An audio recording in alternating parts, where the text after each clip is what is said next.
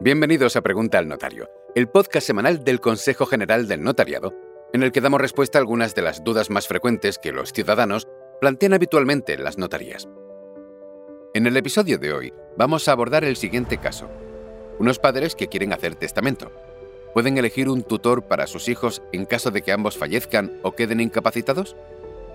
Sí.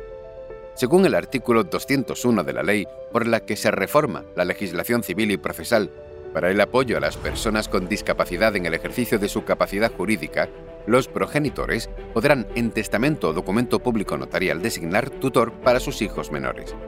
Esto es un mecanismo muy sencillo, ya que consiste simplemente en añadir una cláusula específica en el testamento que contenga tal designación. Es importante recalcar que, si no se hace la designación en el testamento o documento público notarial, el nombramiento del tutor lo hará un juez que llamará a la familia y entrevistará a los abuelos, tíos, etc., para así nombrar como tutora a la persona que considere más adecuada.